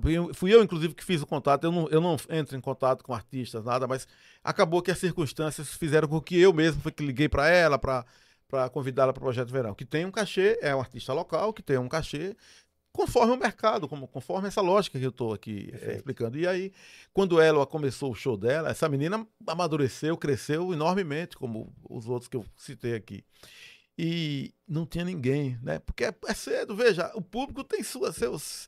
É, é, é como campo de futebol, eu que sou é, rato de, de, dos jogos de Itabaiana desde menino, né? Em Itabaiana o povo só, só chega no campo na hora. Na o campo, hora. O, 10 minutos antes, antes o estádio está vazio, 30, 20 minutos depois está cheio. Então não tinha ninguém no começo do show de ela. E eu aqui meio triste, meio um, um pouco envergonhado. Uhum. Eu falei, pô, Daí a pouco chega e o público e todo mundo cantando as músicas dela com ela. Foi, um, foi uma, uma apoteose, né? me permita dizer Sim. assim. Não sei se estou exagerando, mas eu achei Não, que. Eu muito fiquei, bom o show Fiquei dela. comovido, falei que bacana. Acho e ela... todos os artistas sergipanos aproveitaram muito bem essa oportunidade do Projeto e, Verão. E Foram grandes é. shows. Pois é. E, então, assim, eu acho que não é isso a questão, mas, mas sim, eu vou, vou levar em conta isso. É, porque veja assim, porque se você tem a, a, a lógica que o, o, artista nacional, de fato, tem aquele público estabelecido e vamos, vamos colocar aqui os nossos artistas ainda estão tá nessa formação de público, né? E, e, é uma oportunidade atípica, porque certo. nem todo artista sergipano tem com constância essa oportunidade de um grande evento como o Projeto Verão. Vou considerar, mas vamos combinar que não é a questão central. Perfeito, não, não é, veja, não é, não é, e nem tô, nem tô dizendo que o Projeto Verão errou ou se Não, eu sei, eu tô, eu tô, compreendendo bem. É a questão da sugestão. Sim, David, eu tô compreendendo bem e vou levar em conta, tá bom? Coisa boa. Agora, deixa eu dizer, é, é, você falou assim da... Por que não pulveriza é, o cachê de, de um cara de, como o João Gomes, né, mesmo, que eu, que eu falei aqui. Antes que a Lei de Blanc saísse, eu falei aqui no começo da conversa, nós executamos do, duas, dois projetos, o, o Janela para as Artes 1 e o, o Janela para as Artes 1 e o Forró Caju em Casa 1, certo. 2020. 2021 ainda estávamos em, em, pandemia, fizemos o Forró Caju em Casa 2. Sabe quanto foi esse Forró Caju em Casa 2? Mais de 400 mil reais. Eu não tenho o número exato aqui agora, porque teve uns, uns agregar algumas coisas que, que faz parte da cadeia de, de, de, de produção do evento. E, mas foi isso, veja. E a gente pro, produziu cachês ali naquele momento. É, optamos por, mais uma vez, por fazer da entrega dos, dos das remunerações um instrumento de, de, política cultural. Nós gravamos DVDs num estúdio de televisão, com captação de áudio, como você bem sabe, com direção de fotografia, com tudo isso aquilo que a gente chamava de DVD, porque hoje DVD não existe é, mais. Não existe, Gravamos é. espetáculos, né? É. Gravamos espetáculos para que esses profissionais tenham seu portfólio. Perfeito. Veja a riqueza disso. Entregamos o cachê e ficamos com esse material esse para a plataforma de streaming, a Juplay, que é uma espécie de Netflix da cultura sergipana. Né? Eu queria que essas pessoas que ficam brigando comigo né, me aplaudissem, pela, pela, porque é uma, é uma plataforma de divulgação do trabalho deles. Ou você, se um, um jornalista da Noruega ligar e quiser fazer uma matéria sobre Aracaju, tá lá, né? você diz, olha, tem aqui, tem aqui, Lucas Campeiro está aqui, é, mestrinho. Mestrinho não, vamos falar de, de tantos locais aqui que estão fazendo trabalhos maravilhosos e que está lá divulgando seu trabalho, fazendo circular sua produção de forma gratuita, bom para Funcaju né? Porque tem essa, essa alternativa de entretenimento, essa ferramenta de entretenimento para a população de forma gratuita, mas bom para os artistas, né, que fazem circular sua produção de maneira e maneira profissional, Sim, né, transparente, honesta, com tudo isso. É isso que eu quero. É, às vezes eu saio do tom, né? Não, e, mas eu acho que faz parte. E queria assim... que essas, que essas, essas figuras que tanto querem pelear nas redes, né, que que venham, né? Venham se somar. Não, não tenho vetos a ninguém. né, pedir as desculpas quando achei que, que subiu o tom um pouco, mas é, o que eu acho, não acho bacana você tirar de contexto uma, uma frase, uma palavra Sim. e vai lá fazer um debate sobre isso. Fica Sim. parecendo que você não tem o que fazer. Não, quando ele pode primeiro chegar até você, Luciano, não, eu é achei é claro. que errou isso aqui. É isso. E ter essa desculpa é isso. sem precisar ampliar, né? É Porque eu já percebi que o senhor é um cara muito aberto a realmente não, trazer. não sou coisas, dono da verdade. Né? Não é dono da não verdade. sou dono da verdade. Eu vou considerar a sua. Vou considerar isso. Vou conversar com quem faz programa comigo a produção das, dos eventos. E Luciano, e avançando, assim, tá sendo muito legal esse papo. Sim, sim muito, também acho. Muito, muito aberto, muito sincero, né? De, de, de antemão já lhe agradeço essa disponibilidade e tal, de confiar, né? Eu sei que não, não é fácil, não é qualquer programa, não é qualquer papo desse que você tem com qualquer pessoa, se não tivesse um mínimo de confiança. É, queria que você falasse um pouco sobre Paulo Gustavo, que é o nosso grande próximo edital, o nosso grande próximo recurso, né? Que vem para Sergipe. A gente está falando aí de 55 milhões de reais para Sergipe, né? E para Foncaju milhões. de 5, 5 milhões, milhões e é, é, 700. Que supera o número, inclusive, da, da, da Leo Blanc, Blanc é. né? Queria que você falasse como é que está a sua preparação, né? Porque acredito que a Leo de Blanc ensinou bastante para o senhor. Isso. E queria saber como é que está essa preparação lá de vocês. Nós, tra nós trazemos a, a expertise da Leo de Blanc, mas é, um, é uma, uma lei com um perfil diferenciado. Né? O, o setor do audiovisual, que é aquele é, o, do foco, né? O, é, é prioritariamente direcionado para o setor do audiovisual, mas com a possibilidade de cruzamentos com outras cadeias da cultura.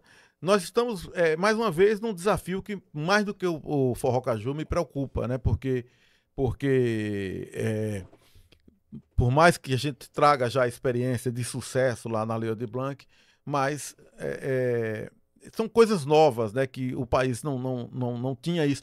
Os modelos não estão prontos. É, eu fui em algumas reuniões do Ministério da Cultura, participei aqui do, do, de uma das reuniões do Comitê Sergipano da Lei, da lei Paulo Gustavo e achei as coisas num nível de, de abertura muito grande, de, é, de não fechamento das coisas. Isso é bom por um aspecto, porque quem tem, quem sabe o que fazer, faz. E é nisso que eu aposto trazer a experiência da Lei de Blanc, primeiro. Segundo, é, conversar com todos os setores, como venho conversando. O, o Fórum do Audiovisual também, no começo, estava tritando e que não conversava. Eu fui lá nas redes, vamos conversar e vamos conversar. Eu, eu vi que vocês e, receberam E vou né? fazer com eles. Vou, porque eles, inclusive, é, estão se institu institucionalizando, que é isso que todo mundo tem que fazer. Né? E não só na cadeia da, da, do audiovisual, mas em todas elas. A música, que é a maior aqui, a que tem a mais profissionalizada, que tem tanta gente aí batalhando, né?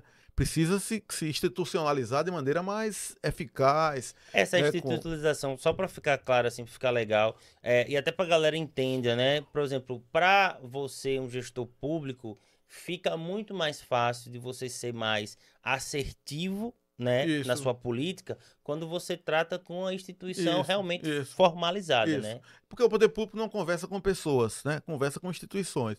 Agora, instituições sólidas, né? Que, como pronto, o Fórum do Audiovisual eu discordo às vezes, a gente tem divergências aí, mas eles estão batalhando aí há muito tempo no é, mercado. mais de 10 anos, é, né? Eles têm uma atuação realmente eles, legal. Eu não vou, ninguém pode dizer que não conhece. Se um Sim. gestor disser que não conhece, é ignorância do gestor. Sim, perfeito. Ele pode não gostar né, da forma de atuação e tal, mas veja, eles são militantes, eles estão. Eu tenho, inclusive, divergências eventuais com um ou outro, porque tem um pensamento diferente. O que também faz, é normal, né? Veja, ele vai pensar diferente e eu também, né? A democracia nos permite isso. Mas o senhor reconhece o conhecimento técnico sobre a cadeia deles que eles isso. têm, né? E ao se institucionalizarem, eles ganham, né, essa, essa, esse, esse, a, um diálogo mais fluente, né? É, é um setor que é muito amplo, né? Que é muito aberto. Então a gente precisa afunilar para quem de fato né, está no mercado, para você não, não, não, não é, dispersar a aplicação de recursos públicos com é, atores secundários. O que é atores secundários? Sou eu que vou me arrogar né, a, ao direito de apontar o dedo e dizer você vai, você não vai, não. Por isso, a institucionalização. Agora, agora é, a institucionalização que se materialize né, em, em grupos concretos O fórum é um, é um grupo concreto que está aí, a gente sabe quais são as pessoas que têm um trabalho, né, que lutam, que têm uma política, né, que está na, na, na, na sociedade né, já é, demarcando o seu campo. Mas, mas tem outros segmentos que não fazem isso. E aí, é, muitas vezes, inclusive, se prestam a, ao chamado aparelhismo, né? político, inclusive partidário. Muitas vezes você tem só o discurso e não a prática. Né? O, o fórum tem tem, tem discurso, tem política, mas tem a prática. É, eu, inclusive, é... propus a criação do Fórum da Música, né? Ah, a, gente, ah. a gente criou o Fórum da Música e tal, para de fato, inspirado no, no Fórum do Audiovisual, buscar essa institu institucionalização que eu sei que é importante para o senhor enquanto gestor público, para não ficar esse negócio muito pessoal. Isso. Ah, é o grupo X, é o grupo Y, é a pessoa isso. fulano, ciclano, porque de fato, veja, a gestão pública e, e assim, como você tem um corpo que não é o ideal de tamanho para o que a cultura precisaria, pequeno, né? Pequeno, é pequeno e, e, com dificuldades. Com dificuldades. Então, assim, essa ajuda de chegar, porque isso, quem melhor isso, isso. do que nós fazedores de cultura para dizer, Exatamente. Luciano, sou eu que esse problema. Sou eu que preciso de vocês, né? Sou eu que preciso de, de fazer interlocução, né? De receber, de ser ajudado mesmo, né? Porque veja, o recurso não vai ficar comigo. Sim. Comigo que eu digo com a Funcaju, Sim, né? Com o município, né? Até vai uma parte. A lei a lei Paulo Gustavo, 5%. diferente, diferente da, da, da Lei Blanc. Da Blanc. Essa aqui tem um pequeno percentual para gerenciamento de, de administrativo, né, a, a, parte burocrática, e para aplicação mesmo, né, né em unidades. Né, tanto que a gente pretende é, instrumentalizar, melhorar o, a, o, a, o cinema Valmir Almeida, né, da, do, do Centro Cultural. Legal. É, a lei, a lei a, de Blanc não, ela não nos permitia comprar um clipe sequer. Eu, o que eu fiz foi nos beneficiar de uma de, da construção de uma política cultural para levar para a sociedade. A, nós, somos, nós somos intermediários. Aqui a gente vai ter isso, mas o recurso é para as cadeias, é para esse setor mesmo. Né? Não, então, agora, eu quero fazer da forma mais uma vez, trans, melhor, da melhor forma, portanto, transparente, republicana, democrática é, e que tenha um nível de profissionalização. Né? Por isso que eu falo da institucionalização, de quem está no mercado, divergindo ou convergindo, mas que está lá, que existe de fato. Né? Você vai trabalhar com atores que existem. E nesse sentido, então, eu vejo, por isso que eu vejo. Um, eu, eu disse, por que, que eu não vou conversar com o fórum? O fórum é um ator que existe. Né? A gente vai ver como é que resolve as diferenças e se tiver divergência, vai discutir no campo que, todo, que todas as diferenças são travadas de maneira civilizada. Isso faz parte da democracia. Perfeito. Agora, são atores que existem. Agora, os fakes não. Né? E, e existe muito, né? Você sabe que. E, e, Luciano, nessa construção da Paulo Gustavo, é, uma coisa também que muita gente vem, vem lhe questionando é sobre o início das oitivas. Você já tem um planejamento de quando você vai começar as oitivas de fato, porque está dizendo na lei, né, que você é. precisa fazer esses encontros de oitivas e para ouvir, né, o setor. Como é que você está planejando? Eu fiz isso? a consulta pública, como fiz na lei, na lei na, na de Blanca, a gente fez a consulta pública pela internet. A gente abriu um site específico para isso. Nós fizemos é, telefone, zap, tudo isso para receber demandas, dúvidas, tudo, tudo auxílio mesmo na para inscrição de, de projetos e um serviço presencial. Mesmo na pandemia, eu abri esse serviço lá. Na lei Paulo Gustavo, nós abrimos já a, a consulta pública, ampliamos depois para uma semana, porque eu achei um pouco rarefeita, rarefeita a contribuição, rarefeita no sentido de que poucas, Pouca. né, para um mercado que que está querendo saber. Eu falei, ó, tem algum ruído de comunicação aí. Nós ampliamos por uma semana e vamos fazer agora, né, nos próximos dias, uma reunião técnica. Isso é. tudo é seguindo o cronograma é, da, lei, da lei Paulo, Paulo Gustavo, Gustavo. Né? Isso não é invenção minha, não são opções minhas. Né? Não estou fazendo adaptações aqui. É, nós vamos fazer agora uma reunião técnica. O que a gente está discutindo é esses critérios de representatividade. Perfeito. Eu volto mais uma vez para a questão da institucionalização, Sim. porque eu não vou fazer reuniões abertas com o infinito. E eu vou dar um exemplo concreto, que não é uma crítica ao Ministério da Cultura, tá. né, de, absolutamente. Mas essa reunião que eu participei do fórum do Comitê Sergipano, né, foi marcado, foi o fórum que me convidou, inclusive. Sim, eu participei, eu estava nessa pronto, reunião. Pronto, a reunião estava marcada para sete horas, aí começou com acho que uma hora de atraso. Sim. Eu estava ali no horário, porque Teve um problema da plataforma que É, não eu- dava a quantidade eu de pessoas. eu sou pontual tinha. até para tomar cachaça, né? Embora tenha tomado muito pouco. Mas imagine para coisas de trabalho. Eu estava lá muito tempo antes, até porque eu também não queria. né? Eu o faria de qualquer forma, mas ainda mais numa situação que a gente teve um, um antecedente aí de ruído. Eu falei, não, quero estar aqui na hora, apto para tudo, e assim foi. E eu fiquei olhando ali aquela desarrumação. é, a, a- a reunião começou e encheu a, a plataforma. Né? Eu cheguei meia hora antes, eu já estava ali. É, aí encheu a plataforma e aí passou a haver um verdadeiro debate, um, quase uma assembleia, para saber como é que fazia, se criava outra sala, se não sei o quê. Veja, eu não faço coisas, eu não estou fazendo crítica ao Ministério da Cultura, mas eu, não, eu, acho, que, eu acho que faltou experiência aí, faltou Sim. maturidade. É, primeiro que é desrespeito às pessoas que estavam ali, Sim. né?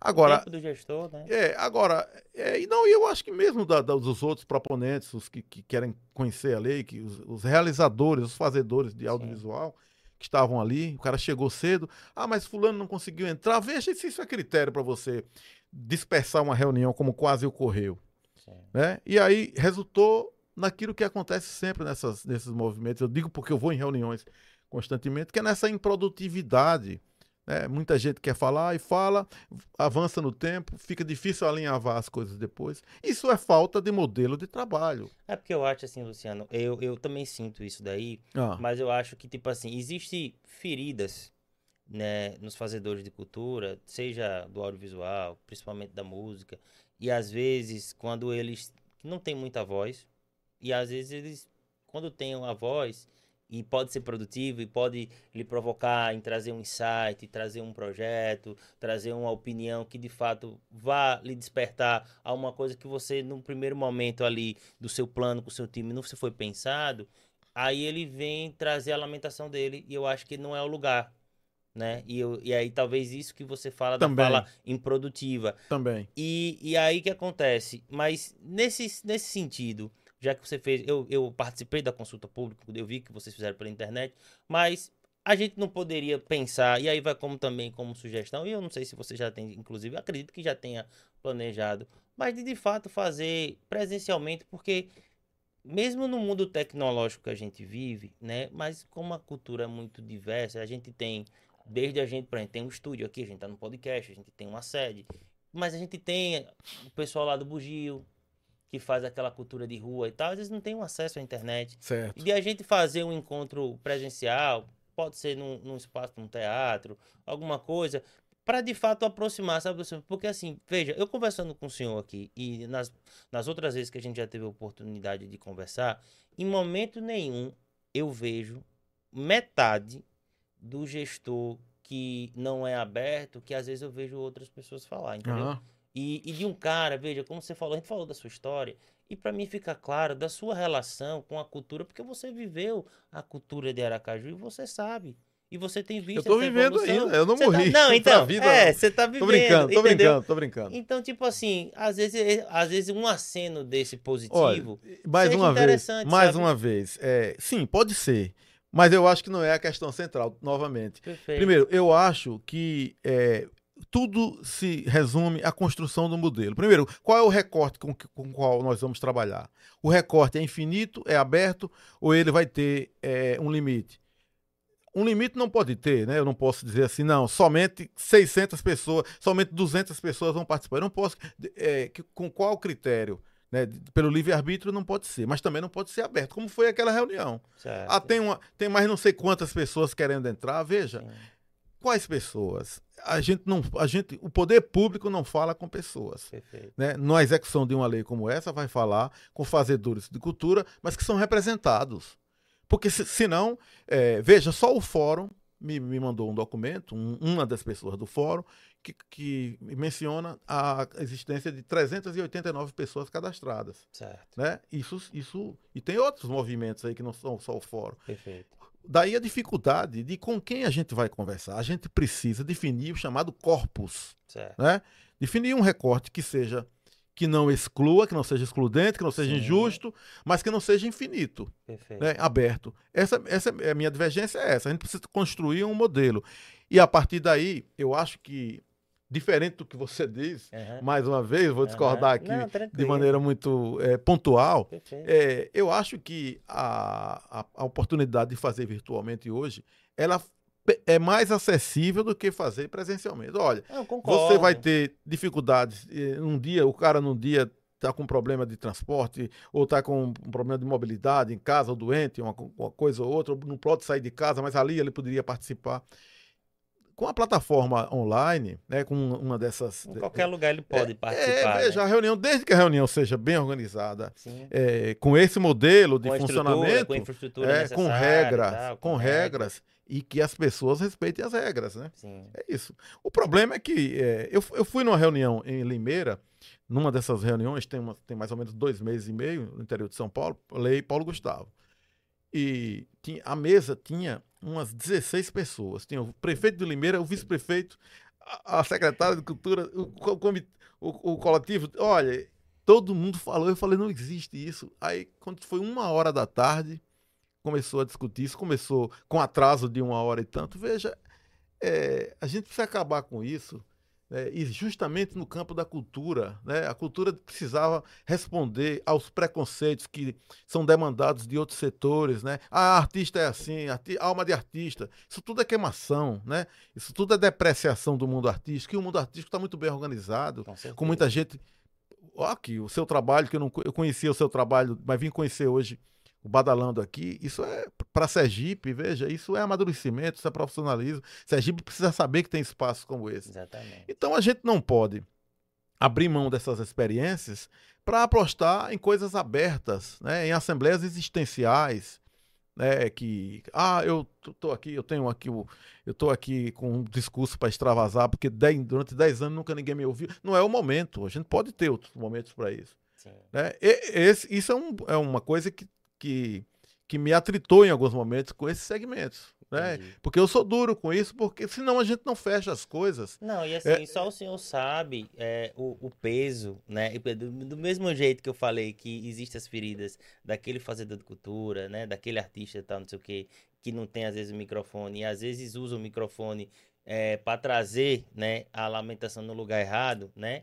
E a gente, a gente tem essas críticas, a gente não sabe também como é que o gestor que está ali todos os dias, né, trabalhando em prol de, um- de uma coisa que o senhor acredita, que o senhor planejou com a sua equipe e tal, e às vezes também se a gente também não, não sabe, né? Por isso que é importante a gente, num, num papo desse aqui, a gente conversar, porque a gente tá, eu acredito que estou deixando muito super à vontade para você sim. poder falar e assim, ficar registrado, Eu- né, que, a- o seu pensamento. Eu sabe? agradeço muito, porque eu dou, eu dou muita entrevista e pelo pouco tempo que os veículos dispõem, e às vezes até pelo próprio profissional que não quer, da, daquele momento que me entrevista, não quer entrar muito no, na, na discussão específica, a gente fica sempre na superfície das coisas. sim, E aqui a gente está discutindo o X da questão. exatamente. Você me perguntou antes se eu topava, eu topo sim, né? Desde, desde que o debate seja honesto, Claro. sincero, transparente. E olha, pessoal, e Né? assim, e deixar claro pra vocês que eu perguntei, Luciano, tem alguma coisa desse David? Pode perguntar o que você quiser, que eu não tenho problema. E tá sendo feito assim. Então, é, aí eu queria fechar a última pergunta, sua, sua, última observação.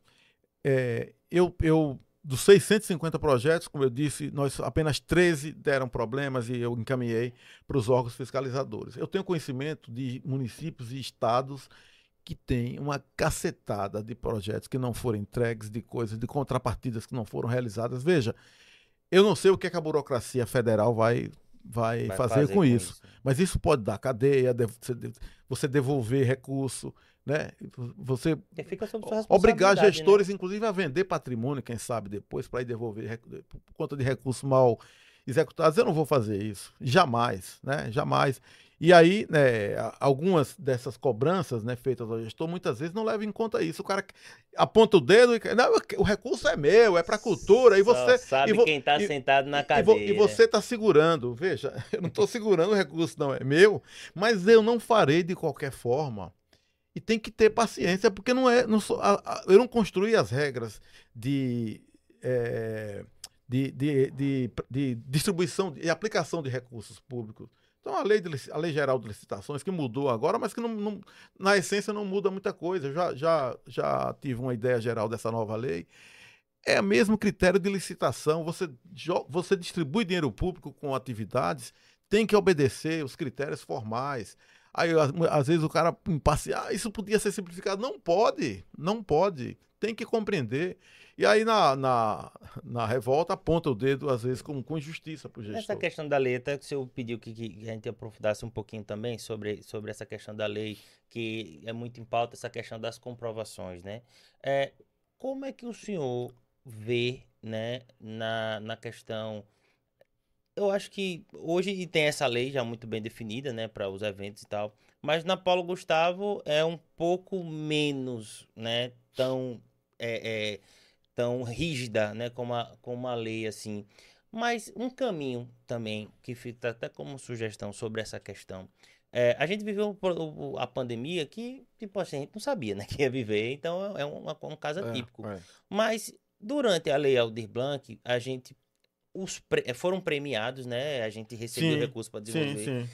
Por que não? E aí, e aí serve para compreensão também, assim, para contribuir na sua, nas suas atuações. É, essas comprovações de, das premiações que foram feitas na Lei Blanc, ela não poderia servir para essa comprovação dos artistas que, por exemplo, vamos supor, é, teve, teve editais lá que foram de apresentações, né? E aí o cara recebeu um valor X. Se esse valor X ele não poderia ser levado em consideração, né, como um, um, uma comprovação na hora do cara dizer participar de um forró caju ou de outra ação da prefeitura? Olha, como, como princípio geral, sim, eu concordo que é possível e a gente fez isso na Lei de Blanc e pode repetir. O problema é cercar essa, essa é, ferramenta, é, é, esse, é, essa possibilidade de critérios, né? Para que elas não sejam, para que elas não permitam a enrolação. Né? Por exemplo, aqui, as lives, né? Tinha gente que queria entregar live. Ah, eu faço de, eu posso fazer de casa. Eu falei não pode, porque daqui a pouco tem o cara de calção Sim. com o filho dele pequeno passando na frente, o cachorro. E aí veja, não é para não você é não vai enganar mim, você é, vai enganar perfeito, a sociedade. Perfeito. Se você não está preocupado com a sua imagem para uma coisa que vai ficar aí perene para a vida inteira, mas eu estou até porque isso é dinheiro público. Sim. Depois vão dizer, olha aí, ó, o secretário de cultura de Aracaju entregou, botou dinheiro público nessa coisa aí. Aí eu falei, tem que ter. Daí a gente foi para uma produtora. Né? Eu defendo, por exemplo, que as cadeia, a cadeia de, de estúdio de áudios aqui de Aracaju, que é audiovisual, né? as cadeias de produtoras de vídeo, a cadeia de produtoras de vídeo, que a gente tenha né, diálogo com esses segmentos que, que são empregadores, que pagam impostos, Sim, que geram, que, é, que geram é, trabalho, desenvolvimento econômico desenvolvimento na cidade. econômico e fomento né, e, cultural. E, e é registra, cultura, é um né? trabalho essencialmente cultural, é sim. é do campo da cultura mesmo. Perfeito. Cultura não é só quem toca o violão e canta. Sim, sim. Né? É, eu defendo que a gente é, envolva essa, esses segmentos né? e com critérios de, de inclusive de, de, de, você pesar o mercado, saber de que forma a gente vai tratar o pequeno e o grande, né? mas levar esse fomento. É, ampliar a compreensão daquilo que é a produção cultural né, no campo do audiovisual, como fizemos na Leo de Blanc quando estabelecemos, saímos das quatro cadeias do projeto Janela para as Artes, que foi um projeto, como eu disse, com recursos próprios, um, um projeto de, de fomento né, local, para a Lei de Blanc, que foi uma, uma lei de emergência nacional, e ampliamos para nove categorias. Nós incluímos backstage, né? gente que trabalha na cadeia da música. Ao redor, né? É isso. Que é. também estava sofrendo os impactos sofrendo, o cara trabalha carregando instrumento, fazendo, montando palco e tal. E nós incluímos isso, foi a compreensão que nós tivemos. É isso que eu quero aplicar na lei Paulo Gustavo. Isso tudo não é simples. Isso, isso tudo vai levar o tempo que for necessário. Eu não estou parado, eu, eu sou um órgão pequeno, agora cuidando do Forró Caju também, mas já venho debruçado da lei do Paulo Gustavo há muito tempo, e conversando com vários setores. E já fiz as nossas, a, a, a nossa primeira, que vocês chamam de oitivas, fiz uma audiência pública, né? recebemos uma certo. série de, de dados né, que serve para orientar um pouco na construção dos editais. Eu quero debater, não quero, eu quero, não quero apresentar nada fechado, Sim. né? Porque, primeiro que eu sei que de lá pode vir, né, como você mesmo que é um Sim. crítico é, com, com, base, né, com conhecimento. Me interessa muito saber sua opinião. Eu vou estar vou tá, eu vou tá, é, entendendo a sua opinião como ajuda, inclusive. E eu preciso Sim, dessa eu, ajuda. Eu acredito que tem que ser feito isso. É, o que eu não quero é perdeu o protagonismo. Não por vaidade, Sim, não. não. por vaidade, mas é porque aí eu, é, eu- o controle do O processo gestor é você, cara. eu preciso ter por uma, por uma razão muito simples. Sou eu que vou prestar conta. A sua assinatura é sua. É isso.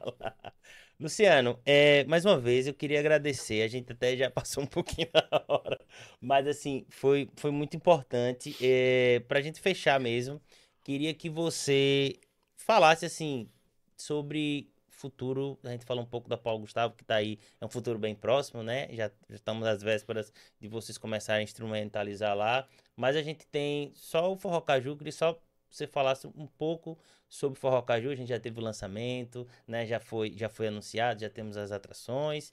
É, sua expectativa, né? Porque a gente vai, você já tem quase quatro anos, né, à frente da Funcaju e o que que você vem traçando para esses, digamos assim, pro restante A- do a reta ano aí, a reta final. Ou a reta final da gestão, né, que termina no ano que vem. Olha, Isso. eu Forró Caju vai ser o mesmo sucesso do ano passado. A programação teve uma, uma acolhida ainda melhor. O- os pops, os nacionais, as grandes estrelas e os locais, os dois bem mesclados, bem escolhidos, todos talentosos. Os cachês não, não importa, isso, como eu disse, é mercado quem forma. um o poder público compra. É só fazer uma pesquisa de como funciona no, no Nordeste inteiro. Continuo dizendo que Aracaju é a cidade, a grande cidade nordestina, a capital e grande cidade, porque isso, quando eu digo isso, eu me refiro também a, a Caruaru, Petrolina, Campina Grande, que tem o maior índice de presença de música nordestina raiz no nosso Forró Caju. Vai, vai em Caruaru, né? vai em Campina Grande, que são as duas, eh, os dois ícones né? do, do forró. Tem muito mais mescla há muito tempo. O Chiclete com Banana entrou lá há 30 anos, né? Tem Fuba de Itaperuá, tem Amazon, tem coisas maravilhosas, mas tem Chiclete com Banana há muito tempo. Vá ver a programação e compare com a de Aracaju. Então, Forró Caju vai ser um sucesso porque está tá expandido também para quatro bairros, para repetição de um projeto que foi também um sucesso no ano passado, que é o, Forró na Praça, Forró no Centro, ali na Praça General Valadão, Certo. uma parceria com a Fé Comércio, já me referi aqui Sim. e o Circular Junino, que são espécie de performance, de happenings eh, juninos que a gente vai fazer em alguns pontos Que turísticos de. Aracaju, no mercado, nos- na rodoviária, eh, na Feira do Turista, né, em vários locais da- turísticos da cidade, levando quad- eh, casais de quadrilha junina e pet serra, tudo artista local. Isso vai ser um sucesso, com certeza. Mas eu quero, eh, já que eu estou me despedindo, dizer que a gente tem como meta eh, ressignificar as, é, é, unidades como fizemos na, na é, Biblioteca Ivone de Menezes, lá no Augusto Franco, que hoje funciona com múltiplas atividades, com biblioteca também, mas com múltiplas atividades, buscando expandir ainda mais, buscando fortalecer também cada uma dessas unidades. Estamos, vamos é, iniciar uma reforma na Clodomir Silva, no Siqueira Campos, com a mesma finalidade. E o Centro Cultural, que fizemos uma reforma e estava quase pronta.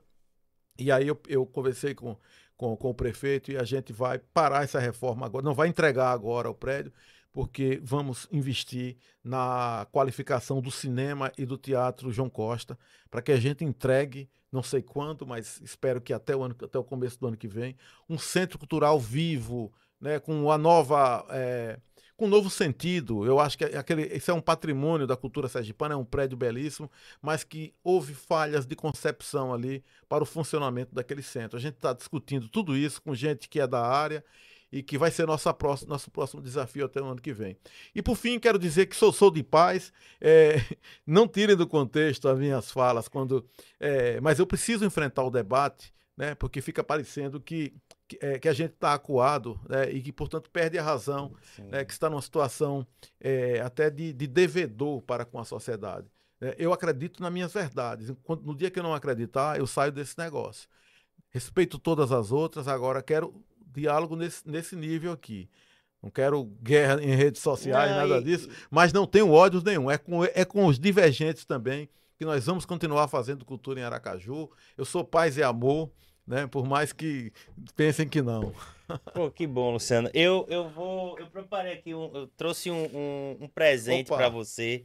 Isso aqui é um livro da Fernanda Freitas, Direitos Autorais para Todos. É um livro super didático que fala sobre a importância do direito autoral, né? É, a gente aqui, enquanto editora, gravadora, a gente defende isso com unhas e dentes. O direito né, do, do, do autor, né? Às vezes que ele só é o compositor e ele não tem esse reconhecimento e tal. E o direito autoral no país, ele tem ficado cada vez mais forte. Imagine que um, um, um compositor, ele, ele tem, ele pode receber direitos autorais até 70 anos após a sua morte. Isso, e isso. isso é um patrimônio de família, isso. nosso patrimônio cultural, do nosso povo e tal. E a gente faz sempre, e eu tô, ganhei esse livro da UBC, tô lhe presenteando também para que você possa conhecer né, um pouco mais sobre o direito autoral. Eu sei que você conhece, queria deixar um recorte aqui, uma informação que a gente teve, que a Funcaju é uma das poucas prefeituras que estão adimplentes com o ECAD, que tem um diálogo nas suas ações, Projeto Verão, Forró Caju. Então a gente vê essa atuação de vocês, a gente fica grato. É importante Bom. porque é, a política pública cultural ela passa pelo direito autoral. Não existe política pública cultural sem a preservação do direito isso, autoral, né? Isso, do isso, nosso criador, do nosso artista, seja na música, seja na escultura, seja na literatura, em todos os campos e o direito autoral está lá. Então esse livro aí é para você, se você gosta de ler, se eu também escritor. Eu agradeço. Né? É, será bem-vindo, será não só será útil, muito útil para mim. Exatamente. Né? Com certeza vai me enriquecer e, e eu farei bom uso. Coisa eu que agradeço, boa. agradeço a oportunidade dessa conversa aberta, sincera, direta, esclarecedora, muito boa para mim, né? Muito boa. Eu que agradeço a oportunidade. Ô, Luciano, eu, eu agradeço demais, meu velho. Opa. Olha, muito obrigado. Seja muito bem-vindo aqui no Badalando. que vocês precisarem da gente para qualquer consulta, para qualquer dúvida, para qualquer coisa que a gente possa contribuir nessa sua construção da, da política pública, né, voltado ah. para a cultura, conte sempre com a gente, que a gente sabe que ninguém sabe de tudo, né? Que as, o mundo está muito mudado. É, hoje você tem as plataformas digitais aí que não existe mais loja de disco, de CD, tá tudo no digital, é um mercado muito novo e a gente tem toda uma inteligência, toda uma expertise e o nosso objetivo de fato é disseminar essas informações para que ela não fique loteada e não chegue na maior quantidade de pessoas. Isso. Eu, olha, eu agradeço muito, é que bom que existem é, setores, segmentos aqui da área da cultura se, se tornando específicos como vocês e são com esses canais que eu quero estabelecer essa interlocução constante. Quando eu digo que não quero falar em aberto, né, é, é preciso que hajam atores e Sergipe precisa disso, porque muitas vezes é, é, em algumas áreas a gente tem dificuldade de identificar.